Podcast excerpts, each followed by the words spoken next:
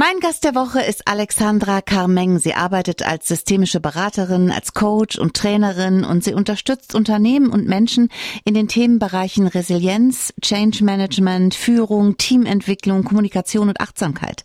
Und wir sprechen heute über Resilienz und eben auch über Kinder und ihre Erzieherinnen oder Erzieherinnen, sagt man ja heute. Das ist ja ein Job, der es in sich hat und bei dem man ganz oft an seine Grenzen gerät sicher. Liebe Frau Carmeng, herzlich willkommen in der Martina Straten Show. Schön, dass Sie bei mir sind. Ja, ich freue mich auch hier zu sein.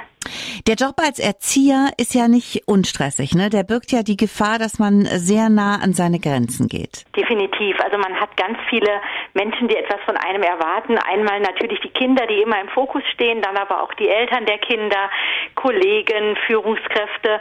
Also es wird wirklich an vielen Ecken und Enden an einem gezogen und da fällt es nicht immer leicht, gelassen zu bleiben und nicht gestresst zu sein. Resilienz ist ja das Zauberwort, das uns davor schützen soll. Lassen Sie uns uns mal kurz den Begriff definieren? Was bedeutet das? Resilienz heißt eine innere Widerstandsfähigkeit, eine Stärke entwickeln, um Krisen zu meistern, in schwierigen Situationen gelassen zu bleiben. Und ähm, es ist ein sehr sperriges Wort. Ich definiere das immer gerne mit einem Schwamm. Wenn Sie sich so einen Schwamm, einen Küchenschwamm oder einen Autoschwamm vorstellen und den kann man nehmen und kann ihn in einer Hand zerdrücken, klein machen, ausfringen und dann macht er sich klein, zieht sich zusammen und wenn man ihn loslässt, äh, erhält er seine alte Form wieder. Mhm. Das ist vereinfacht Resilienz. Also wenn wir wirklich in Krisen und in schwierigen Situationen unter Druck stehen, verändern wir uns natürlich, aber wir können daraus wachsen, wir können unsere alte Form wieder erhalten und sogar noch stärker werden daraus. Also es ist ja auch, hat ja auch was mit Spannung zu tun, ne? So innerer Spannung, wenn ich jetzt an den Schwamm denke, dass der wieder zurückgeht in die alte Form, ne? Definitiv. Also so sich auf seine inneren Kräfte besinnen und sagen, ja, äh, es zwar im Moment nieder, diese Situation, und die ist vielleicht auch unschön für mich, aber trotzdem ziehe ich etwas Positives daraus und sie macht mich stark am Ende. Mhm. Gibt es denn Menschen, die widerstandsfähiger sind als andere, also von Natur aus? Ja, es gibt Menschen, die haben diese Resilienz ein Stück weit in der Genetik, also wie die Augenfarbe oder die Haarfarbe. Und diese Menschen sind damit gesegnet und dürfen sich freuen, dass sie resilient sind. Die gute Nachricht ist aber, man kann Resilienz auch lernen. Also auch die Menschen, die mit wenig Resilienz jetzt geboren werden, können im Laufe ihres Lebens die Resilienz weiterentwickeln und sich selbst einfach zu einem starken, widerstandsfähigen Menschen aufbauen. Kann man Resilienz denn lernen? Definitiv, Resilienz kann man lernen. Sie besteht ja aus mehreren Faktoren und Einflugschneisen und man kann einfach genau hinschauen, was besitze ich schon an Resilienz, wo bin ich ganz gut aufgestellt und mich dann fokussieren auf die Bereiche, in denen es vielleicht noch nicht ganz so gut ist und die dann wirklich durch einzelne kleine Übungen und ständige Wiederholungen auch stärken. Gerade wenn man jetzt mit Kindern arbeitet, also nicht nur als Erzieherin, sondern eben auch zu Hause als Mutter oder Vater, dann ist es ja wichtig, fest zu stehen. Aber trotzdem bedeutet Resilienz nicht einfach nur alles zu ertragen. Ne? Nein, definitiv nicht. Also Resilienz heißt sogar auch kritisch zu hinterfragen, bin ich noch auf dem richtigen Weg jetzt, so mit einer gehörigen Portion Optimismus auch zu überlegen, ja, ist es das, was ich wirklich will oder sollte ich jetzt an der Stelle die Kehrwende machen und gerade dieses Hadern, dieses geduldig und still ertragen, das ist auf keinen Fall Resilienz, das ist eher so eine Resignation, mhm. sondern die Aktivität macht die Resilienz auch aus. Die Wurzeln der Resilienz gehen auf unsere Kindheit zurück, habe ich in Ihrem Buch gelernt. Was ist denn da wichtig? Also warum gehen die so tief? Also Resilienz kann man ja auf der einen Seite schon genetisch haben, auf der anderen Seite aber auch erlernen. Und Kinder lernen ganz früh Glaubenssätze. Und die bekommen sie von uns Eltern mit, aber auch von Erzieherinnen, Pädagoginnen, Lehrerinnen, also alles, was die Kinder in der Kindheit prägt. Und da entstehen oft bei Kindern, wenn sie zum Beispiel etwas tun und es misslingt ihnen. Und es werden entsprechende Sätze gesagt, das macht niemand bösartig und auch niemand bewusst, aber wenn ein Kind, sag ich mal, dem fällt ein Glas hin und es hört dann, du bist immer so schusselig. Mhm. Dem fällt noch mal was hin, dann hört es, dir gelingt ja auch gar nichts. Also immer solche negative Aussagen. Und irgendwann entwickeln sich dann im Laufe unseres Lebens Glaubenssätze. Und man glaubt, wenn man älter ist, halt daran, ja, mir gelingt nichts, ich kann das nicht schaffen. Und sowas manipuliert uns natürlich bis ins hohe Alter, so ein Glaubenssatz. Und deshalb ist es auch wichtig, gerade als Eltern, als Erzieherin, einfach aufzupassen, was gebe ich den Kindern da mit und sie schon ganz früh mit positiven Glaubenssätzen zu stärken. Als meine Tochter klein war und ich sie täglich in die Kita gebracht habe, da habe ich die ErzieherInnen da sehr, sehr bewundert. Selbst im größten Chaos strahlten die noch eine beneidenswerte Ruhe aus. Der Kakao auf dem Boden, ein Kind, das sich nicht von der Mama trennen kann, zwei anderen, die sich gegenseitig Bauklötze an den Kopf schmeißen, ein Einjähriges, das gerade im Begriff ist, die volle Windel auszuziehen. Also ich wäre in so einer Situation verzweifelt, aber die Mädels in der Kita meiner Tochter hatten das alles im Griff. Resilienz heißt das Zauberwort und das ist eben nicht nur in der Kita wichtig. Darüber spreche ich heute mit Alexandra Carmeng. Die arbeitet als systemische Beraterin, Coach und Trainerin und sie hat ein neues Buch geschrieben. Das heißt Mehr Resilienz in meinem Kita-Alltag. Es geht genau um diese Widerstandsfähigkeit. Frau Carmeng, Sie sagen, es gibt sieben Resilienzfaktoren. Welche sind das? Das ist einmal der Optimismus, also wirklich so optimistisch durchs Leben gehen, nicht mit Dauergrenzen, aber schon so die positive Grundhaltung zu haben. Dann auf der anderen Seite die Akzeptanz, wirklich Situationen zu akzeptieren, nicht ständig damit zu hadern. Dann die Lösungsorientierung, nicht sich am Problem zu orientieren, sondern wirklich nach Lösungen suchen.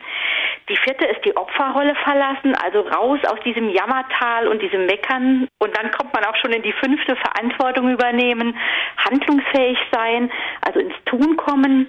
Die sechste ist dann Netzwerke, also ein gutes Netzwerk um sich herum haben, das man auch nutzen kann in Krisen. Und die siebte ist Zukunftsplanung. Mhm.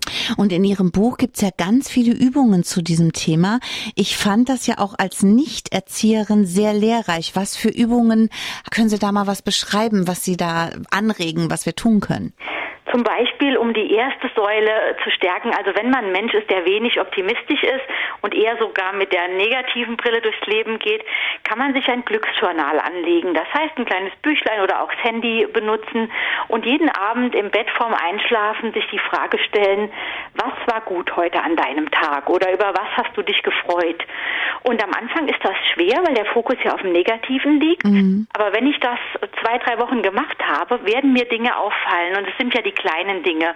Das freundliche Guten Morgen in der Bäckerei oder das Lächeln meiner Tochter, wenn sie zur Schule geht. Und diese kleinen Dinge machen es aus. Und je mehr ich davon mir bewusst werden werde im Alltag, desto stärker wird auch mein Optimismus. Also das ist zum Beispiel eine Übung, um den Optimismus zu stärken.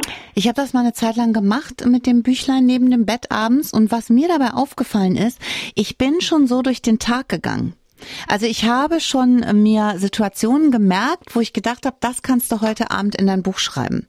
Und das hat auch schon ganz viel gemacht, weil das schon in dem Moment dich quasi so leuchten lässt. Wissen Sie, was ich meine? Genau, ich finde das gerade wunderschön, wie Sie es beschreiben, weil genau das passiert mit der Zeit. Also ich werde irgendwann im Alltag so achtsam, dass mir die Dinge sofort auffallen und ich muss nicht mehr bis abends warten, mhm. sondern ich merke es dann irgendwann in dem Moment. Das braucht ein bisschen Übung, aber das ist wirklich eine ganz einfache Methode und verändert sofort den Fokus. Warum darf man sich nicht in der Opferrolle aufhalten? Also warum darf man sich da nicht bequem machen, wenn man resilient sein möchte? Also die Opferrolle ist eine Rolle, die wir schon ganz früh als Kind einnehmen. Das fängt wirklich schon im Sandkasten an. Ein Kind haut dem anderen die Schippe über den Kopf und dann geht's, oh weh, der war's. Mhm. Und man merkt relativ schnell, ja, ich muss keine Verantwortung übernehmen in dieser Rolle dann. Und das zieht sich durch bis ins Erwachsenealter. Und wenn ich in dieser Rolle bin, bin ich absolut handlungsunfähig. Ich mache mir es darin bequem, schieb alles auf die anderen, die bösen Kollegen, der blöde Chef, mein mhm. Umfeld und so weiter. Und ich werde in dieser Rolle irgendwann auf lange Dauer einfach depressiv, ich werde missmutig und ich habe so das Gefühl, die ganze Welt ist gegen mich. Und das ist natürlich keine gute Ausgangslage, um Resilienz überhaupt zu erweitern und zu trainieren. Was zeichnet denn resiliente Menschen aus? Resiliente Menschen haben eine Selbstwirksamkeit. Also die wissen, ich kann etwas bewirken mit meinem Tun und mit meinem Handeln.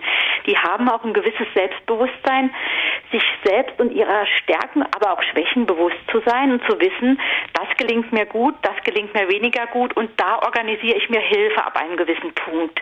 Und das ist resilienten Menschen ganz bewusst. Also die schauen der Situation auch ins Auge und verdrängen nichts, sondern die gehen oft auch dann sehr analytisch vor und sagen, das ist jetzt die Sachlage, ich sollte A, B, C tun um etwas zu verändern. Und die halten sich nicht wirklich in diesem Jammermodus auf. Mhm. Oft sendet der Körper ja auch Warnsignale aus, wenn es zu viel wird. Dann ist es ja höchste Zeit zu reagieren, oder? Genau, also das wäre dann schon sehr weit, wenn der Körper anfängt mit Magenschmerzen, nicht schlafen können, Kopfschmerzen, äh, Nacken und so weiter. Das sind so die typischen Anzeichen, also dass irgendwas nicht stimmt. Und äh, da ist es auf jeden Fall Zeit, die Notbremse zu ziehen und zu sagen, jetzt tue ich mir was Gutes und das fängt schon mit einfachen Dingen an.